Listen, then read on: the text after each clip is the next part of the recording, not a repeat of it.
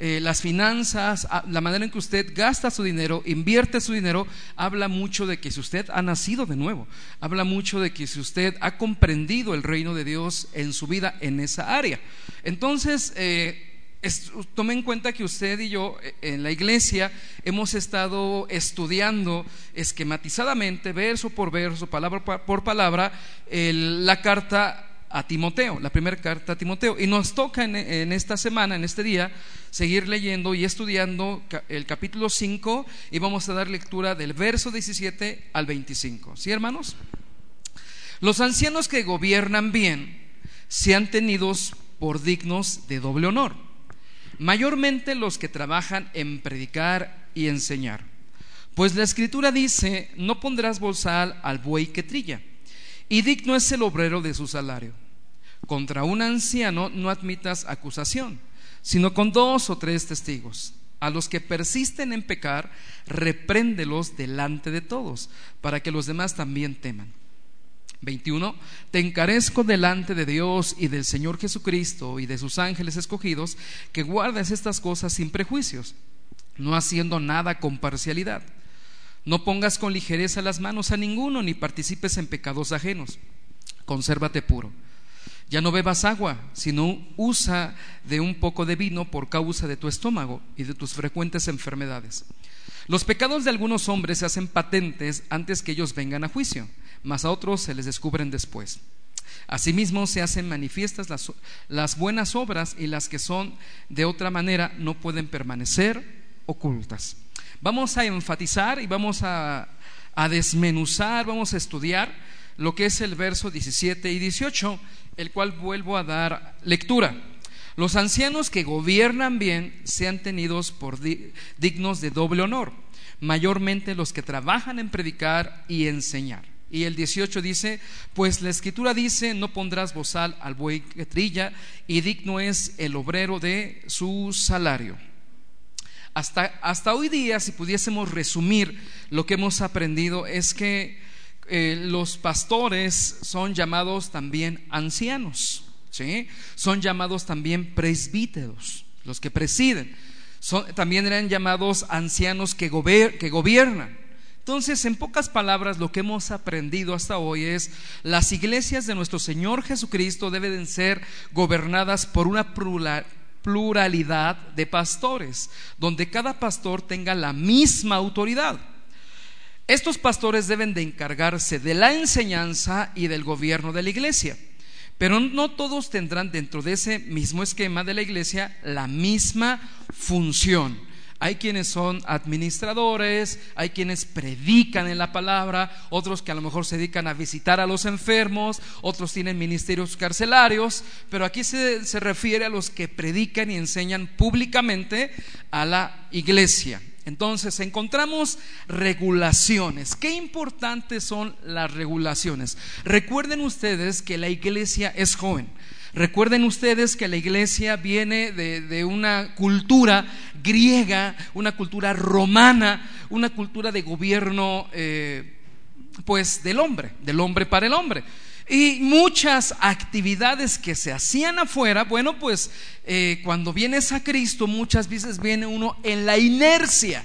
No sé si me logro dar a entender. Uno viene en la inercia y ah, pues yo pensé que así era. Pues no, lo importante de una iglesia bíblica es que constantemente somos regulados. Viene, ahora sí que viene a mi mente los reguladores de voltaje. ¿Qué hacen? No sé si usted tenga aparatos en casa que a lo mejor son costosos, como una pantalla, como una computadora, el cual los expertos recomiendan que los conectemos a qué? A un regulador. ¿Por qué, hermanos? ¿Cuál es el trabajo del regulador? Bueno, los que saben de electricidad saben que hay picos, yo me imagino un pico, ¿ah? pero hay este, saltos de energía y eso puede dañar qué? Los aparatos. Entonces, ¿qué hace un regulador? Como su nombre lo dice. Cuando vengan los, esos saltos de energía, esos picos de energía, va a mantener, va a regular. Así pasa con la iglesia. En aquel entonces la iglesia era joven. Entonces venían mm, picos pero eh, doctrinales. Dentro de la misma iglesia había personas que enseñaban y enseñaban mal. Recuerden ustedes que desde un principio la estrategia de Satanás es envolver las mentiras con verdades o, o viceversa, las verdades envolverlas de qué?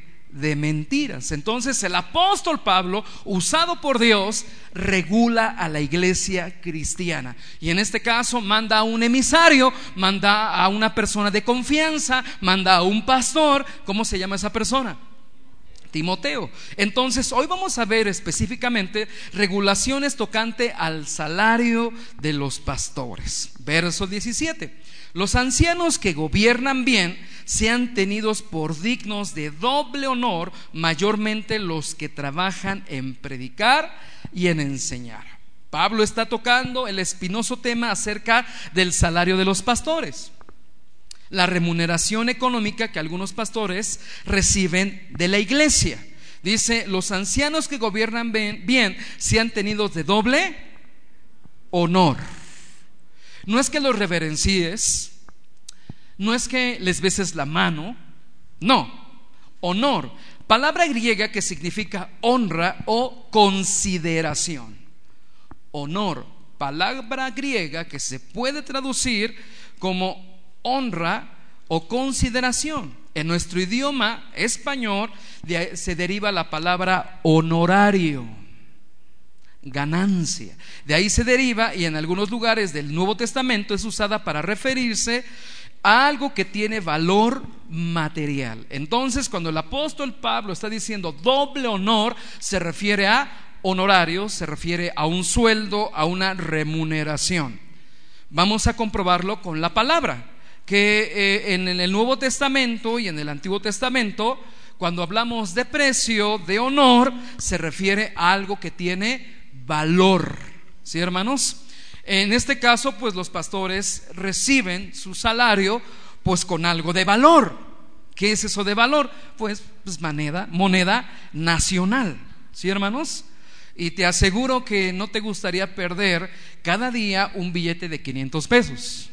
¿Verdad que no? ¿Cómo sientes cuando has perdido uno de a 50, de a 100? Dicen los chavos, una Sor Juana. Ah, pero si yo tenía una, ah, no puede ser, lo perdí, lo traspapelé, lo traspapelé. ¿Verdad que no quieres perder? ¿Por qué no quieres perder un billete si solo es papel? Ah, ¿verdad? Porque vale, ¿verdad? Cuesta. Y vale tiempo, vale esfuerzo. Y con ello, como es un papel de intercambio, puedes adquirir qué? Otros bienes. ¿Estás de acuerdo? Es vale cuesta. Entonces, cuando el apóstol Pablo está diciendo honor, se refiere a honorarios. Es digno de que reciba algo de valor, ¿sí, hermanos? Por su trabajo. Mateo 27:6, por ejemplo, dice, los principales sacerdotes, tomando las piezas de plata, dijeron, no es lícito echarlas en el tesoro de las ofrendas, porque es precio de sangre. O sea, costó sangre. O sea, la palabra precio es, la misma que la palabra honorario o la palabra honor que el apóstol Pablo está utilizando en el verso que estamos estudiando. Ahí mismo en el verso 9 dice, así se cumplió lo dicho por el profeta Jeremías cuando dijo, y tomaron las 30 piezas de plata precio, honorario, valor del, eh, del apreciado, según, una vez más, precio puesto por los hijos de Israel. Entonces estamos viendo que, que eh, el apóstol Pablo está diciendo, es digno que reciba un precio, un salario, algo de valor. Palabra precio es la misma que aparece en 1 Timoteo 5:17 como honor. Cuando la iglesia en sus primeros años era muy unida, recuerden ustedes que la iglesia en sus primeros años fue muy perseguida. Cuando las personas se decían cristianas, en verdad lo eran, porque estaban dispuestas a perderlo todo. Incluso tenían que salir huyendo de sus, de sus ciudades. Y Dios tocaba el corazón de algunos y vendían sus propiedades, no para enriquecimiento de los pastores, hago esa aclaración, no como pacto para que Dios sane mi hijo, no como pacto para que Dios salve al borracho, no, para el mantenimiento de la misma. ¿Y quién era la iglesia? Los pobres. No había que comer. Lo habían perdido todo. Hechos 4:34. Así que no había entre ellos ningún necesitado. Porque todos los que poseían heredades o casas las vendían y traían el honor, el honorario, el valor, el precio de lo vendido. Cuando Ananías y Zafiras vendieron una heredad, ¿se acuerdan de esa historia? Sí, que quisieron engañar, ¿verdad? Al apóstol Pedro, al Espíritu Santo, Hechos 5.1. Pero cierto hombre llamado Ananías, con Zafira, su mujer, vendió una heredad y sustrajo del precio, ¿de qué hermanos? Del valor, sabiéndolo también su mujer, y trayendo solo una parte, lo puso a los pies de los apóstoles. Muy bien, entonces la palabra honor que, que utiliza el apóstol Pablo tiene que ver con precio, valor, ¿sí? Eh, moneda de intercambio. Podemos ver que la palabra honra significa precio. La palabra honra, ¿qué significa? Precio. En este pasaje, el contexto que el apóstol está mencionando es el salario de los pastores, de los ancianos. 1 Timoteo 5:3, honra a las viudas que en verdad lo son. Cuando está diciendo honra, ¿qué le está diciendo? Apóyalas monetariamente, apóyalas. Que la iglesia les apoye a las, a las viudas que en verdad lo son. Eso lo vimos semanas atrás. Esa honra que se les daba a las viudas, que en verdad lo eran, incluía un sostenimiento, un soporte material del valor de su vida. ¿Sí? Una ocasión, hermanos, pasó algo eh, mm, chistoso aquí en la iglesia. Les voy a platicar. Pasa un hermano hace muchos años y, dice, bueno, si no traes nada que darle al Señor, o, no quieres darle nada al Señor monetariamente hablando, pues este, escríbele un poema. Eh, eh, ahí en el sobre escríbele pues palabras bonitas al Señor. Y la iglesia, pues como bien sabes, bien obediente, ¿no? Y ese día, ustedes saben que el pastor Arsenio y yo administramos las finanzas de la iglesia. Nosotros somos los que hacemos la contabilidad, contamos toda esa cosa, ¿no? Entonces, ese día la iglesia fue muy obediente. ¿Qué crees que hizo? en vez de ofrendar el precio, el honor, moneda de intercambio, ¿qué crees que hizo? Pues les puso palabras bonitas al Señor. Jehová es mi pastor, nada me faltará. Y empezamos a abrir sobres y palabras bonitas, sobres y palabras bonitas, sobres y palabras bonitas. Y, en risa le digo al pastor Daddy, oye pastor, pues a ver si voy a apagar la luz. Y le, digo al encargado, oye, ¿te puedo dar un poema? Te traigo unos poemas muy bonitos porque, pues, ¿qué crees? Pues ahora no se juntó. no es así. Miren, hermanos, hay veces que tenemos que ser congruentes. ¿Estás de acuerdo? Con la vida, con el sostenimiento del reino de Dios con el sostenimiento de los que te sirven aquí en la casa de Dios. La razón del sueldo que da el apóstol Pablo, ¿sí? vamos a ver. Entonces estamos aprendiendo que la, que la palabra honra significa que hermanos, precio. Y está hablando específicamente del salario de los pastores. Vuelvo a repetir, Primera de Timoteo 5, 17. Los ancianos que gobiernan bien sean tenidos por dignos de doble honor. Mayormente los que trabajan en predicar y enseñar, pues la escritura dice, no pondrás bozal al buey que trilla, y digno es el obrero de su salario. Muy bien, la razón del sueldo que da el apóstol Pablo la da en el verso 18. Si nos pueden poner en pantalla el verso 18, léala por favor, una, dos, tres.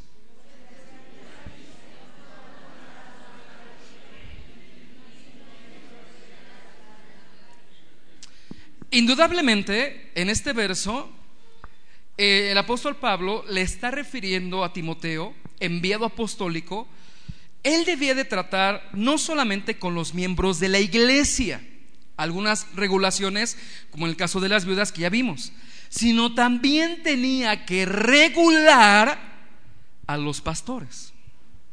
Entonces, dentro del conglomerado de la iglesia, dentro del cuerpo de la iglesia, todos somos regulados, tanto los miembros como los pastores. ¿Qué quiero dar a entender? Que todos debemos someternos, tanto la iglesia como quienes, como los pastores. Tomen en cuenta, acuérdate que los mandamientos del Señor Jesús, algunos que no fueron muy específicos, son explicados por sus apóstoles. ¿Sí? El Señor Jesús no tocó muy, ¿cómo se llama? Muy específicamente el salario de sus siervos. Lo mencionó, ahorita lo vamos a ver. Pero quien lo explica más específicamente son los apóstoles. Entonces ustedes y yo somos regulados por los, ¿quiénes hermanos? Los apóstoles. ¿Por quiénes hermanos? Los apóstoles autoritarios inspirados por la palabra de Dios. No por los pseudos apóstoles de hoy día que dicen, hoy traigo una revelación nueva. Ya el canon está cerrado. ¿Sí, hermanos? Por ello da aquí ciertas regulaciones tocante al trato debido de los apóstoles de la iglesia, señalando que se les debe a esos pastores honrar por la posición de autoridad que ellos ocupan una honra que se ha de manifestar en remuneración económica, cuando tal cosa sea necesaria y justa a todos los pastores, aun los que no están de tiempo completo, aun los que no reciben ayuda económica de la iglesia, todos los pastores merecen honra y esa honra incluye una remuneración económica, escúcheme bien, justa y adecuada cuando tal cosa sea necesaria. Eso nos obliga a hacer una breve observación. Reconozcamos que este asunto que vamos a tratar es espinoso, ya que es un área delicada del trabajo pastoral. No es fácil predicar este asunto en la carne. Uno piensa que sería mejor que otra persona que no recibe remuneración, lo dije hace un rato, de la iglesia lo hiciera. Porque de las acusaciones más comunes que reciben los pastores de las iglesias es precisamente que son unos vividores. ¿Lo has escuchado? Yo también. Que los pastores viven engañando al pobre pueblo evangélico y que ellos alimentan la iglesia para después trasquilarlas. Ahora, fíjeme, fíjese usted, eso no tan solo lo he escuchado de gente no cristiana, sino también de quienes los cristianos. Ah, mira, ya se subió el pastor David, nos va a trasquilar. Ya sé, qué bonito habla el pastor Arsenio, mira, bien tranquilo, bien romántico y bien que nos trasquila. El pastor Mac hasta nos hace reír con tal de sacarnos la lana. Ahora, lo peor de todo esto es que algunos escándalos evangélicos han dado pie a que la gente piense eso. En YouTube, por ejemplo, videos como los pastores más ricos del mundo, ¿los has visto? Las casas donde viven tales pastores, tales siervos, pastores que tienen una casa, fíjese usted, esto es, me llegó esta información, pastores que tienen una casa con aire acondicionado para la casita del perro. Cuando la gente ve eso, deduce, no hay duda que los pastores son unos vividores. Es un tema conflictivo, pero, que, pero resulta que este tema se encuentra en las escrituras. ¿Por qué cree que se encuentra este tema en las escrituras? ¿Por qué cree que se encuentra este tema en las escrituras? Ah, fácil, miren hermanos, porque deben ser enseñado a la iglesia. y debe haber orden Debe haber que, hermanos. Y es parte, porque la escritura, escúchame bien, es un compendio del consejo de Dios. Cuando usted y yo estudiamos, si vienes por primera vez, lo que vas a encontrar en este lugar es totalmente bíblico. Nos esforzamos porque todo lo que se hable, toda actitud y toda actividad que se hace en este lugar sea reforzado y basado en las escrituras. Los que estamos haciendo en este momento estamos escudriñando las escrituras. El Señor Jesús dijo, escudriñad las escrituras porque en ellas vas a encontrar que la salvación. Ahora, hermanos, en todas las áreas de la vida de la iglesia, repito, en todas las áreas de la vida de la iglesia se requiere y se necesita todo el consejo de Dios. ¿Qué dije, hermanos? Todo el consejo de Dios. Ahora, el consejo de Dios es de Génesis hasta Apocalipsis. Si Dios permitió y inspiró a los hombres que se escribiera este tema, es porque Dios quería regular y enseñar a la iglesia en este tema tan complejo. La remuneración económica que la iglesia debe dar a los pastores es un asunto que no es meramente material no es meramente material, hermanos. Cuando usted trae y se dispone a ofrendar, a dar a la iglesia, no tan solo es material, aunque sí es material. Repito, aunque con ello pagamos la luz, pagamos la renta de este lugar, pagamos los sueldos, los salarios. Es algo que tiene que ver con la vida espiritual de la iglesia. Cuando una persona se enoja con Dios, se enoja con sus pastores, se enoja con la iglesia, lo primero que retira que es sus ofrendas, sus diezmos. ¿Por qué? Porque nuestras dádivas reflejan mi convicción, reflejan el estado de mi corazón e incluso el estado de mi emoción, el estado de mi fe. ¿Cuáles son las dos regulaciones que podemos extraer de nuestro texto en lo que respecta al salario de los pastores? Número uno, primera regulación. Algunos de los pastores de la iglesia deberán ser sostenidos económicamente por la congregación. Repito, algunos, no todos, porque no todos están de tiempo completo y no todos se dedican a predicar y enseñar la palabra. Algunos de los pastores de la iglesia deberán ser sostenidos económicamente por la congregación. Dice el apóstol Pablo, los pastores, los ancianos que gobiernan bien, sean tenidos por doble honor, mayormente los que trabajan en predicar y enseñar. ¿Quiénes deben ser sostenidos por la iglesia? Respuesta, los pastores que gobiernen bien. Ahorita vamos a escudriñar eso. Los pastores que laboran en predicar y enseñar. Sé que se está preguntando, ¿qué significa los pastores que gobiernan bien?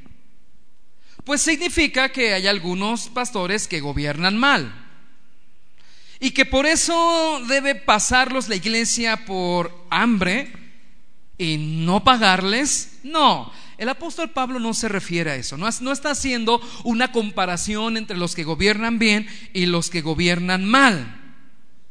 Fíjese usted, Parece que la idea de Pablo es que hay pastores que por los dones y las habilidades que el Señor ha concedido a cada uno específicamente, Repito, la idea del apóstol Pablo es que hay pastores que por los dones y las habilidades que el Señor ha concedido específicamente, ellos tienen mucho que dar a la iglesia en cuanto al gobierno, a la enseñanza y la edificación se refiere.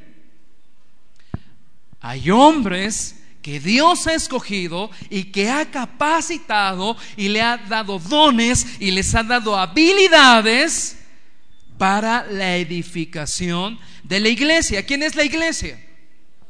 las familias, los seres humanos.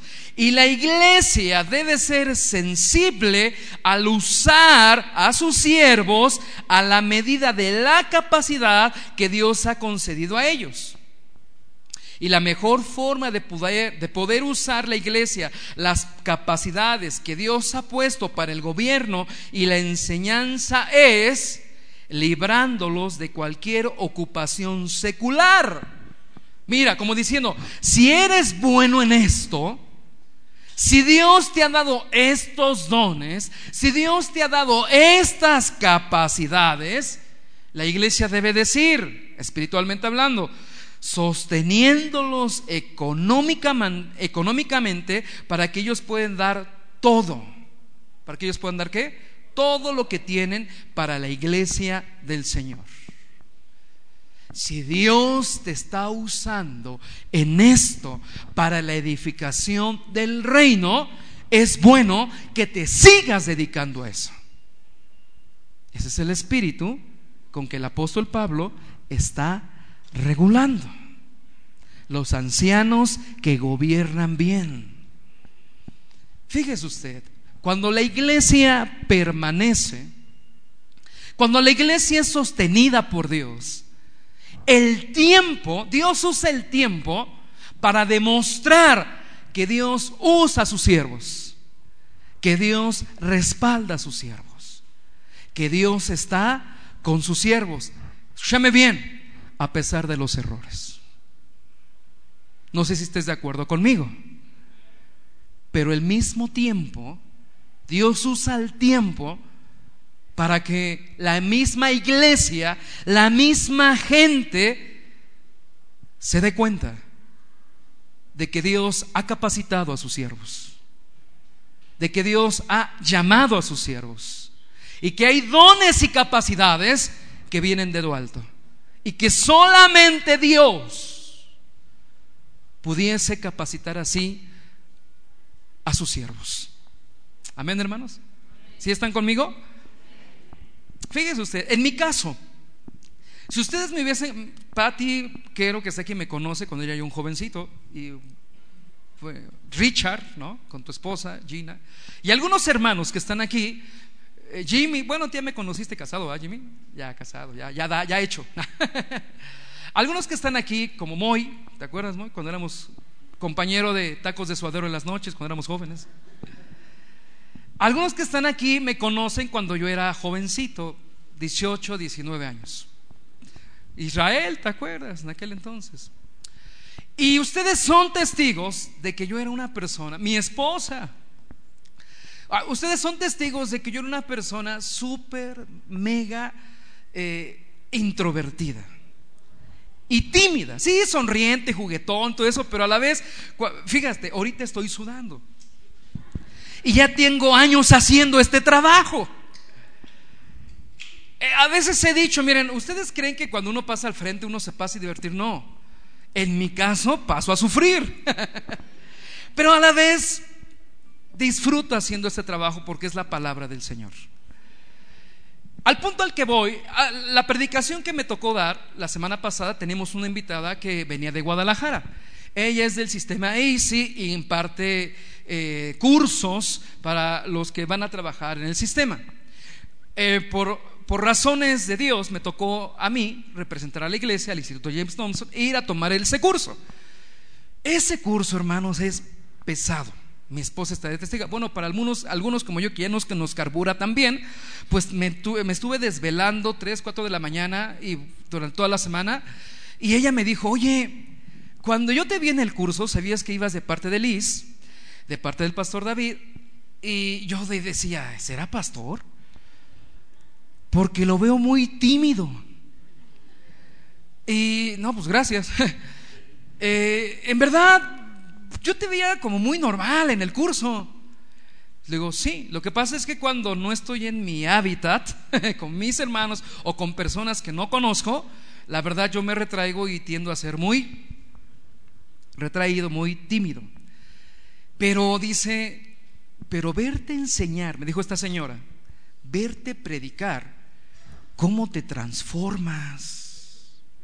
No es el Magdiel que viene el curso Le digo, mira, soy testimonio de la gracia de Dios y del testimonio de Dios en mi vida. Dice eso indudablemente. ¿Qué quiero dar a entender? La iglesia debe ser sensible al usar sus siervos a la medida de la capacidad que Dios ha concedido a ellos. Y la mejor forma de poder usar la iglesia, las capacidades que Dios ha puesto para el gobierno y la enseñanza es librándolos de cualquier ocupación secular, sosteniéndolos económicamente para que ellos puedan dar todo lo que tiene para la iglesia del Señor. Para serles honestos, tuvimos una plática los pastores y dijimos, bueno, si la iglesia no puede sostenernos, nos preguntó el pastor David, ¿están dispuestos a seguirle?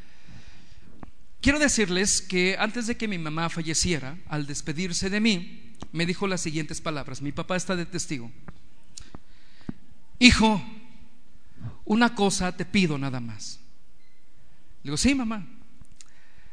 Eh, jamás dejes de servir a nuestro Señor Jesús. Cuando ella se estaba despidiendo, era un mes, mes y medio antes de que ella partiera con el Señor. Y uno como que no lo acepta, ¿estás de acuerdo? Cálmate mamá, eso dices tú, pero estamos en manos del Señor. Hoy esas palabras taladran mi corazón.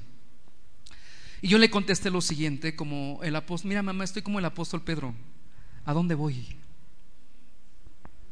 ¿Qué hago? Si solamente en Cristo está mi plenitud, solamente aquí con mis hermanos, sirviendo al Señor, me siento pleno. Ahora, disculpa que esté hablando de mí, perdóname. Pero es lo que sucede en la vida, ¿cómo se llama?, humana de los pastores. Y, el pastor dice, bueno, pues a lo mejor tenemos que, buscar un trabajo alterno en nuestro tiempo libre. Y, Arsenio dice, pues ¿cuál? y ya después digo, bueno, pues yo creo que, pues desvelándonos, ¿no? He escuchado que trabajando en Uber o en Didi, pues hay algunas personas reciben algo extra. Pues no es mala idea, pues eso de manejar de noche a lo mejor nos conviene. Y me dice Arsenio, miren, yo no me veo este, en las noches todo desvelado. Recuerden que nuestro pastor Arsenio es medio dormilón también, al igual que yo. ¿A poco no, Adelita? Entonces digo, yo no me veo con la energía de, de hacer un buen bosquejo, porque un bosquejo como el que les traigo en este momento, mis hijos y mi esposa están de testigo y los pastores que trabajamos aquí, al menos son 36 horas de trabajo. En verdad, hermanos. Y no lo decimos como para acá, ay, pobres pastores, no. Sé que ustedes están acostumbrados a comer y a comer bien. No están acostumbrados a cualquier garnacha, espiritualmente hablando. Entonces, la iglesia, al ver las capacidades la iglesia misma al discernir, la gente misma al discernir, muchas personas que hoy ya no se congregan con nosotros y que siguen en el camino del Señor, cuando nos volvemos a encontrar después de 5, 8, 10 años, nos recuerdan y dicen, fuimos testigos. Qué bueno que sigues sirviendo al Señor. Qué bueno que sigues en la obra del Señor, porque yo sé o sabemos que ustedes Dios Dios les ha llamado. Eso nos enseña, hermanos, que cuando un pastor cobra un salario en la iglesia, ese pastor no es un asalariado como algunas personas piensan. Tenemos que aclarar que es un pastor asalariado, porque se malinterpreta, ¿verdad?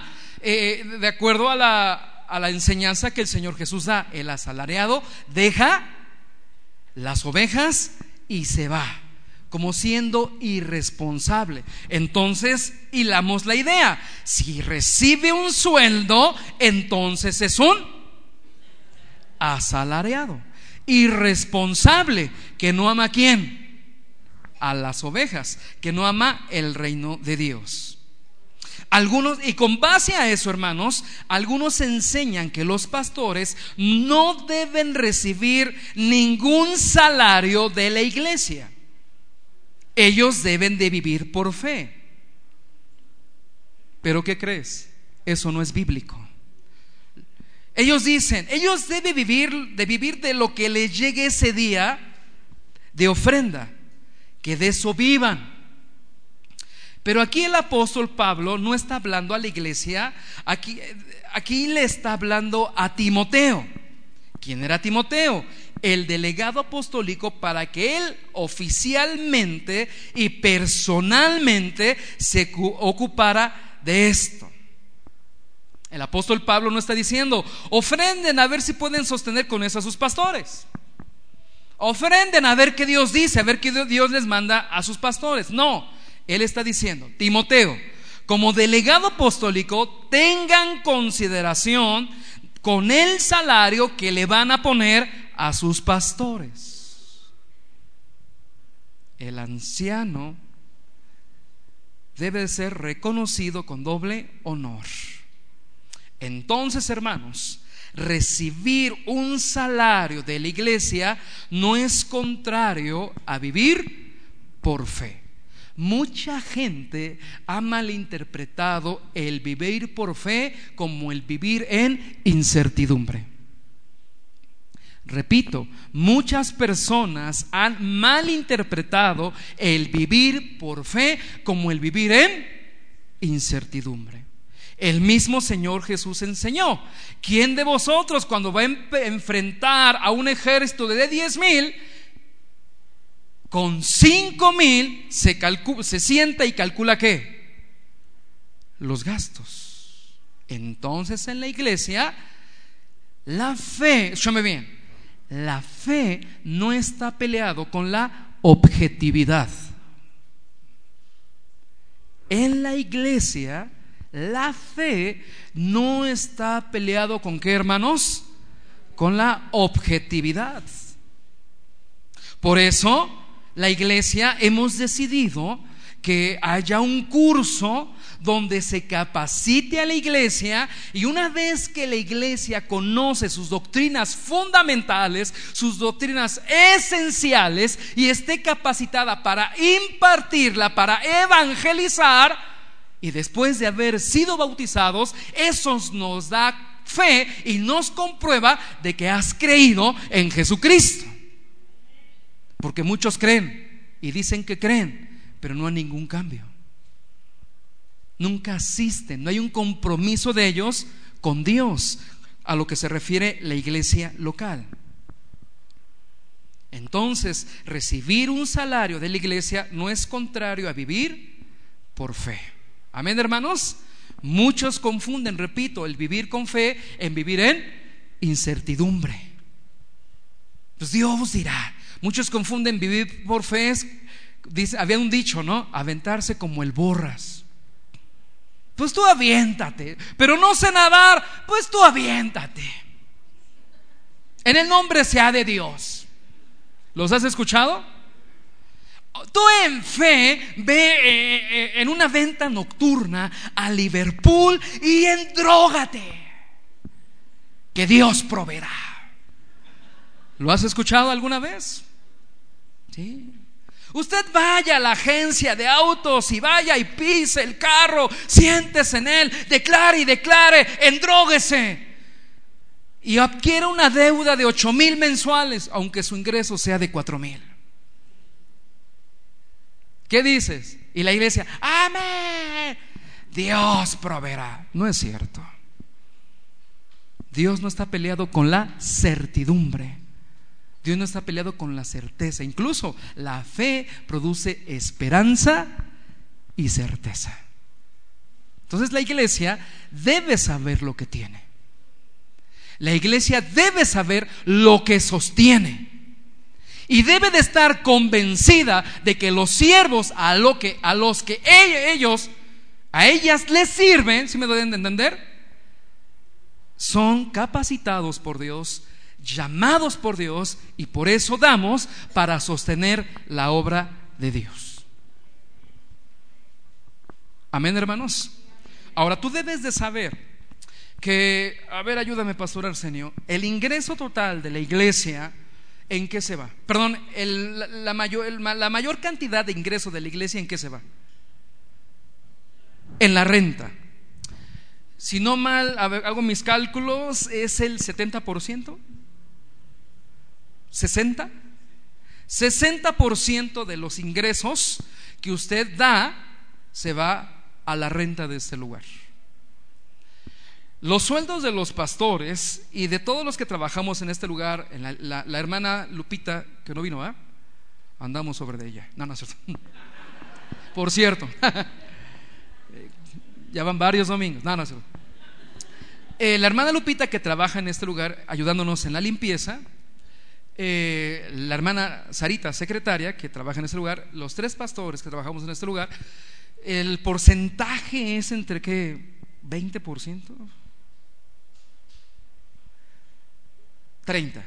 No, es que son domingos con domingos, ¿no? Hay veces que, fíjense ustedes, hay domingos, hay dos domingos que usamos todos los ingresos para pagar la renta. Y hay otros domingos que usamos para completar los sueldos de los siervos que trabajamos en este lugar. Y no tan solo es la renta, también son los, los pagos de servicio y todo eso. Entonces, hermanos, para que no me gusta hablar de números y no voy a hablar obviamente de cantidades. Eso se lo vamos a dar cuando sean miembros en plena comunión. Hace un rato yo lo sabía. ¿Quiénes son los responsables de la iglesia? Los que se han comprometido en sostener la obra del Señor. Pero es para que te des una idea de los ingresos que tenemos los pastores. O sea, ricos, millonarios, no nos estamos haciendo. Eh, hemos aprendido cómo se debe administrar la iglesia. La iglesia, el 100% de los ingresos no es para los pastores. Esa es la aclaración. O sea, a veces, ah, pues voy a dar mi diezmote, ¿no? Dos mil pesotes para que el pastor estrene un traje. No es así. Si usted ofrenda dos mil pesos, mil quinientos pesos es para el pago de esta renta. Más o menos haciendo cálculos. Amén, hermanos. ¿Estamos claros? es palabra de Dios, son cosas reales en las cuales ustedes y yo vivimos. ¿Por qué hago esta aclaración? Porque hay personas que vienen, comen y disfrutan y creen que esto se sostiene de aire. Ay, dicen, Dios proveerá y que Dios use a empresarios mundanos. ¿Y, ¿Y qué crees? Ha sucedido. Ha sucedido. Créeme que yo soy testigo junto al pastor Arsenio que cuando santo Dios tienes que hacer, cuando vemos la cantidad de sobres, cuando vemos cómo está la situación, digo, Señor, pues a ver cómo nos va, tienes que obrar. Y de repente sobres que son de otro color, que son de, no son ni siquiera de aquí, vienen y dan un fuerte empujón a los ingresos de la iglesia. Señor, gracias, ya cubrimos. Y damos testimonio y nos honra decirle, hermanos, hablo como político, ¿eh? y nos honra decirles que nunca les hemos avergonzado.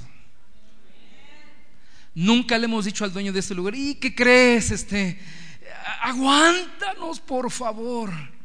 Cuando venimos a ver este lugar por primera vez, la verdad nos menospreciaron. Bueno, ya estamos acostumbrados a eso. ¿A qué te dedicas, pastor? Y bueno, ¿y, a qué te dedicas en serio? Ya en serio, ¿qué haces? Productivamente, ¿qué haces? Bueno, hago reír a ciertas personas cada tres semanas. No, nos dijeron, estábamos los tres, nos dijeron, bueno, están interesados en rentar este lugar al 100%, la renta es de tal, ¿y con qué van a pagar? En aquel entonces al pastor nos lo vieron llegar en un Chevy ya sabes, ¿no? Me dio. Ah, yo creo que nos quedamos de ver aquí, yo llegué en mi bocho, ya sabes, no es cualquier bocho. Eso sí, ah, ¡pum! Gol, ¿no?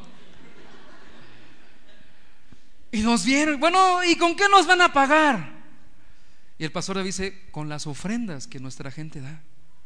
¿Cómo cree? En verdad, el dueño no nos conocía. Hoy hemos, eh, por cierto, hay que seguir orando por él. Hoy hemos ganado su, gracia, su favor. Cuando llega a cobrarnos la renta, con ustedes no hay problema, dame, no, cuéntalo.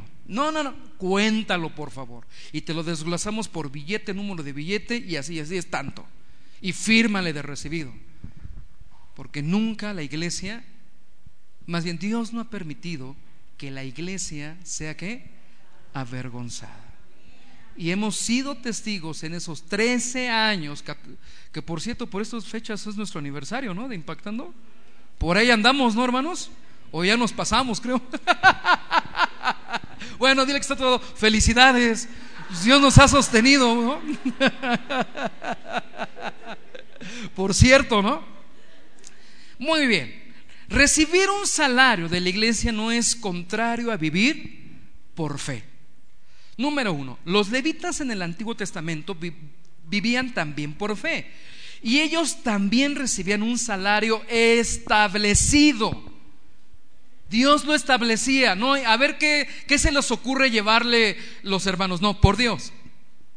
En el caso del Antiguo Testamento, los levitas recibían los diezmos del pueblo de Israel. Número dos, no solo los pastores son los que deben vivir por fe. Es un punto muy importante. En nuestra fe cristiana, no solo los pastores son los que deben de vivir por fe, sino todos los que estamos aquí. La vida cristiana es una vida de qué, hermanos? De fe, de dependencia de Dios. Quizá tú a lo mejor tienes tu sueldo fijo. Mucha gente dice, aunque gana muy poquito, no, no me salgo de esta chamba porque pues me dan, me dan IMSS, me dan seguridad social. Bueno, los que hemos pasado por el trato del IMSS, te digo, les decimos, bueno, ¿de qué te sirve? No, no cierto. Mira, aunque ganes, no sé, una cantidad grande y tengas una percepción, mira, en eso no está tu seguridad. Tu seguridad no está en tu capacidad de ingresos. Tu seguridad no está en tu profesión. Tu seguridad no está en tu negocio. Tu seguridad no está en tu personalidad. Tu seguridad no está en Andrés Manuel López Obrador, ni Claudia Sheinbaum. ¿En quién está tu seguridad, amada iglesia? ¿De quién dependes? ¿De quién dependes? ¿Quién te da la gracia para con tus clientes? ¿Quién provee? Dime, dímelo. Gracias. Dice el apóstol Pablo en 1 de Corintios 5, 7, porque por fe andamos. Y, este mensaje no era para los pastores, era para toda la iglesia. Porque por fe andamos, no por vista. No importa tu profesión, no importa tu capacidad académica, no importa lo que te dediques, si eres cristiano, usted necesita vivir por fe y para fe. Proverbios 10:22, la bendición de Jehová es la que en verdad enriquece y no añade tristeza con ella. Salmo 127, si Jehová no edificare la casa, en vano trabajan los que la edifican. Si Jehová no guardare de la ciudad, en vano vela la guardia. Por demás es que os levantes de madrugada y vayas tarde a reposar y que comáis pan de dolores, pues a sus amados dará Dios el sueño.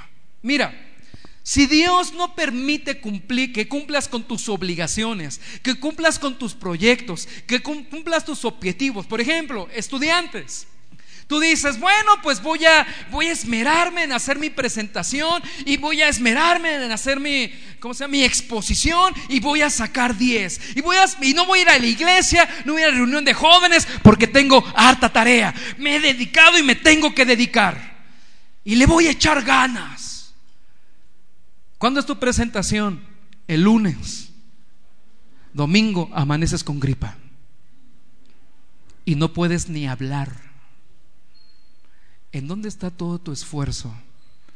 ¿Qué te quiero dar a entender? ¿Que no hay que esforzarse? No. Que el único que puede hacer fructificar y bendecir todos tus esfuerzos, ¿quién es, hermanos? De hecho, la semana pasada estuvimos estudiando la iglesia al profeta qué? Abdías, Abdías de recordarte. Amén. Y de hecho la profecía de Abdías, acuérdense, hacia Edom era de una destrucción total, de que Dios iba ¿cómo se llama? A erradicar a este pueblo que son descendientes de Esaú. ¿Pero por qué? ¿Por qué iba a venir eh, eh, esta, este juicio de Dios contra esta tierra? Dile que está a tu lado, por soberbios porque se olvidaron de depender de Dios. Entonces, amada iglesia, el que trabaja en tiempo completo en la iglesia, no tan solo él depende de Dios, sino todos los que estamos aquí presentes y aún los que faltaron, dependemos de quién, hermanos? Dios. Entonces, ¿qué es un pastor asalariado? Es el que ministra en la iglesia, pero solamente pensando en el dinero que le van a dar, sin amar la obra, sin amar a Cristo, sin amar sus ovejas. ¿Qué es un pastor asalariado, hermanos? El que ministra a la iglesia, pero solamente pensando en qué? En dinero. O sea, por por boca de otras ovejas, de otros pastores, me he enterado que hay pastores que piden a sus ovejas hasta siete ofrendas por reunión. Ya está a tu lado, Santo Dios. ¡Qué abuso! Ah, y los amenazan tergiversando la palabra de Dios. Si no me das, estás en maldición. Aleluya. Entonces la gente...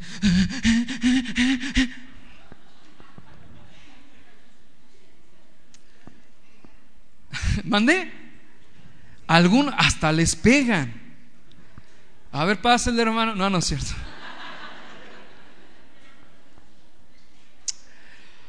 El apóstol Pablo plantea este tema pensando como siervo de Dios. ¿Cómo que, hermanos? Que debe de haber una característica y una regulación en el perfil de los pastores. ¿Estás de acuerdo? Ya lo estudiamos. No dado al vino. ¿Te acuerdas? ¿Qué más? A ver, díganme características. Que gobierne bien su... Luego, luego ya me vio, hermano, ¿va? Que gobierne bien su casa. ¿Qué más? No codicioso de ganancias deshonestas. ¿Qué más? No dado al vino marido de una sola mujer, ¿qué más? Honesto. Gracias. ¿Por qué digo esto? Porque el apóstol Pablo plantea esta situación, ¿cómo les sé? Intrínsecamente, bueno, no, no, no, no intrínsecamente.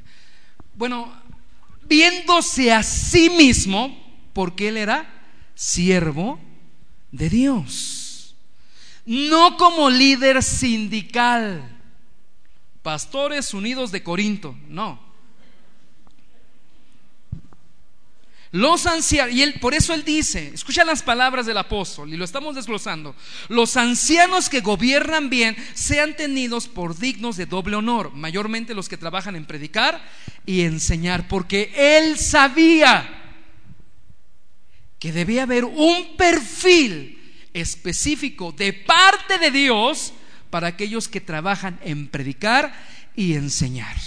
Y que lo que enseñan es congruente con su vida.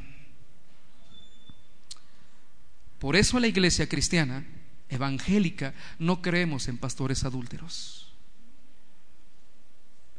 No creemos en pastores deshonestos Ahora, ¿son hombres perfectos? Al igual que tú y yo, estamos que en el proceso.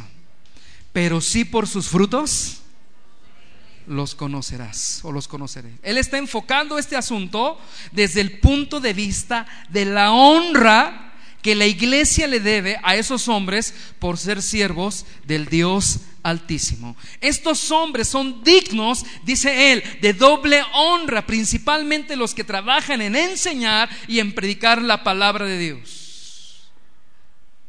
Hermanos, cada vez que los siervos de Dios nos subimos aquí, espiritualmente hablando, nos subimos desnudos Porque ustedes que nos conocen de años, escúchame bien, no son tontos. Saben quiénes somos, quién es nuestra esposa, quiénes son nuestros hijos, cómo gobernamos a nuestros hijos, cómo gobernamos nuestras finanzas, cómo nos vestimos, cómo hablamos estos hombres, y para probar su aseveración, cita dos textos bíblicos. Vamos, seguimos adelante. ¿Estás conmigo? Lucas 17. Y posad en aquella misma casa, comiendo y bebiendo lo que os den. ¿Quién está regulando esto? El Señor Jesús cuando envía a sus discípulos. Porque el obrero es digno de su salario. No paséis de casa en casa. El apóstol Pablo escribe esta carta en el año 62 aproximadamente. El Evangelio de Lucas fue escrito en el año 60. Es decir, dos o tres años antes que el apóstol Pablo escribe esta carta. Entonces, el apóstol Pablo está reconociendo el Evangelio de Lucas como escritura inspirada por Dios y que forma parte de la escritura y la pone a la misma altura que Deuteronomio. que es Deuteronomio? El Pentateuco. Pentateuco. Y el Pentateuco, gracias, ya me va a acabar el tiempo, Santo Padre. Y el Pentateuco para los judíos es algo sagradísimo. Es un texto clave para probar que los autores del Nuevo Testamento comprendían que escribían siendo inspirados por el Espíritu Santo está mencionando lo mismo que en Deuteronomio 25.4, que dice 25.4, no pondrás bozal al buey cuando trillare. Este texto es interesante por dos razones. Número uno, Deuteronomio 23, o sea, dos capítulos antes. Estamos analizando Deuteronomio 25.4, que dice, no pondrás bozal al buey cuando trillare. ¿Están conmigo? Es interesante porque en Deuteronomio, desde el capítulo 23 hasta los versos 15, eh, 16, encontramos leyes humanitarias. ¿Leyes qué, hermanos? Entonces, el contexto tiene que ver con leyes hacia los seres humanos. Y el autor, Moisés, hace una pausa e introduce a los bueyes. Y no me malinterpretes. Si se está hablando de leyes humanitarias, ¿qué tienen que ver los animalitos en Deuteronomio? En medio de estas leyes humanitarias, el Señor menciona, no pondrás bozal al buey que trilla. ¿Qué tiene que ver esto con el contexto? Lo que Dios está tratando de comunicar al pueblo es que Él tiene cuidado hasta de los bueyes, de los animalitos.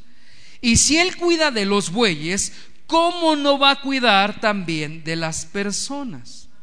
Este mismo argumento Cristo lo utiliza. Mateo 6:26 del cuidado de los animalitos. Mirad las aves del cielo, cómo no siembran ni ciegan, ni recogen en graneros, y vuestro Padre Celestial las alimenta. O sea, Dios tiene cuidado de su creación, de los animalitos. Y ve la aseveración, ¿no valéis vosotros mucho más que ellas? ¿Qué podemos aprender? Dios tiene cuidado de nuestras vidas si tiene cuidado de los animalitos, de las aves del cielo, si tiene cuidado del buey que trilla, ¿cómo no va a cuidar de sus siervos? Porque ese es el contexto. Amén. Número dos, ¿qué podemos sacar de este verso de, de Deuteronomio? Este versículo es citado dos veces en el Nuevo Testamento. Este versículo es tomado por los siervos, los apóstoles, que son inspirados por el Espíritu Santo dos veces en el Nuevo Testamento. Primera de Timoteo 5:18, pues la escritura dice, no pondrás bozal al buey que trilla, y digno es el obrero de su salario. Primera de Corintios 9:3. Y aquí me veo obligado a impartirles a que estudiemos todo el pasaje, porque el apóstol Pablo está debatiendo contra la iglesia, se está defendiendo porque muchos habían blasfemado contra él, muchos habían chismeado contra él y estaban diciendo, mira, Pablo predica porque su interés de ustedes, oh Corintos, es económico. Muchos se habían levantado contra Pablo y, habían dicho, Pablo ni siquiera es apóstol. Apóstol Pedro, apóstol Santiago, que estuvieron con, eh, con el Señor, pero Pablo, entonces Pablo, siendo inspirado por Dios, tiene que defender la iglesia, defender la fe, defender su ministerio y defender el sostenimiento de los siervos de Dios. Porque cabe señalar que muchos están en contra del buen sostenimiento de los siervos de Dios desde esa época. Ese es el espíritu. Primera de Corintios 9:3 dice, ¿estás conmigo? ¿No lo pueden poner en pantalla? Gracias. ¿Qué les Vamos a leer hasta el 14, rápidamente, para que no se duerman. Me quedan 5 minutos. Vamos a echarle ganas. Yo leo el primero, 3 y usted el 4 y así sucesivamente hasta el 14. ¿Sale? Sale. 1, 2, 3, voy. Contra los que me acusan, esta es mi defensa.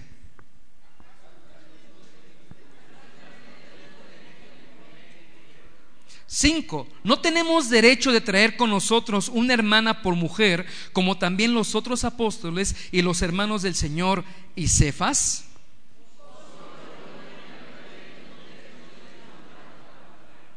¿Quién fue jamás soldado a sus propias expensas?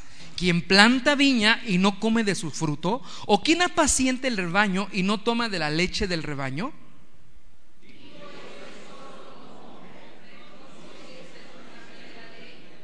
Porque en la ley de Moisés, ahí está la escritura, lo que estamos analizando. No pondrás al buey que trilla, perdón, no pondrás bozal al buey que trilla.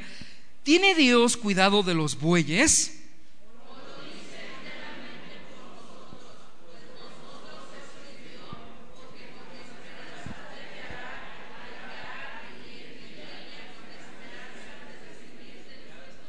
Si nosotros sembramos entre vosotros lo espiritual, ¿Es en gran cosa si cegáramos de vosotros lo material?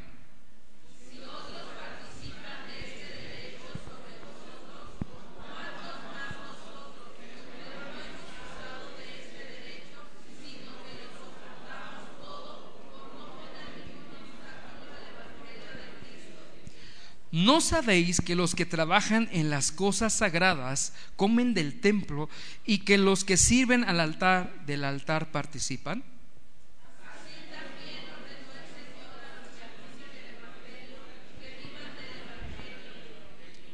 Muy bien, ¿de qué estamos hablando del lado? De los bueyes. Las dos veces tiene que ver con el salario de los pastores. Se menciona, los bueyes son instrumento de trabajo. Además de ser animalitos de los cuales Dios se preocupa, los bueyes para un jornalero, ¿qué son? Un medio de trabajo. Es un beneficio para el jornalero. Así como si tú eres taxista, ¿qué es para ti el carro?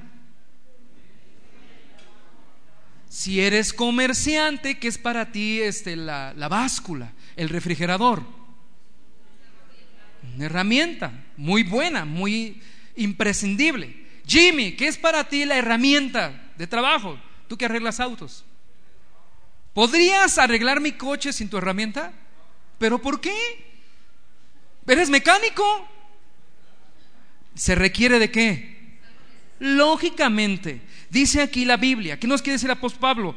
Dios quiere darnos a entender que así como los bueyes son útiles para el trabajo y no hay que ser ingratos, injustos con ellos, así los pastores también lo son, útiles para tu vida espiritual. Analiza esto, amada iglesia. ¿Qué sería de tu vida espiritual sin la predicación sana y pura de la palabra de Dios? ¿Qué sería?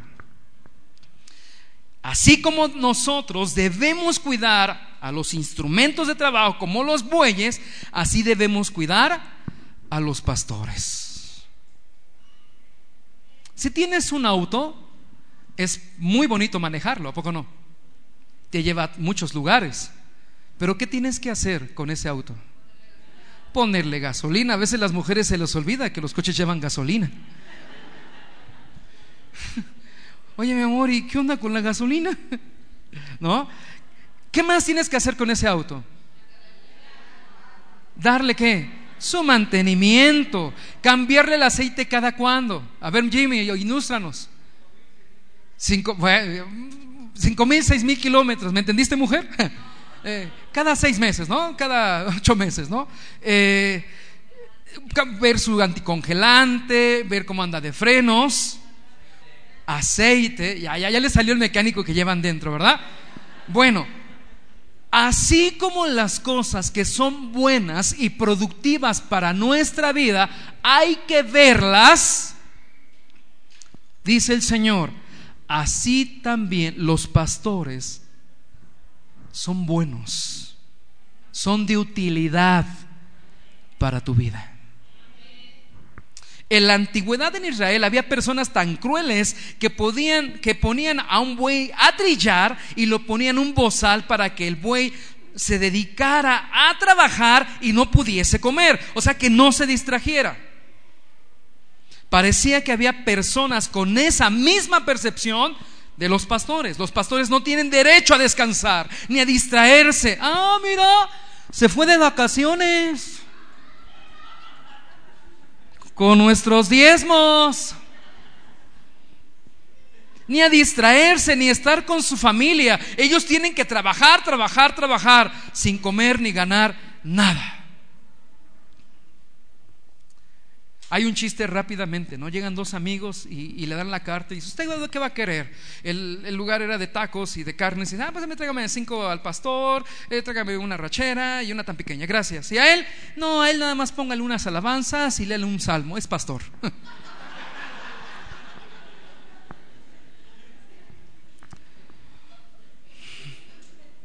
¿Qué dice? ¿Qué, nos quiere adelante? Ya tengo que acabar. ¿Me dan cinco minutos más?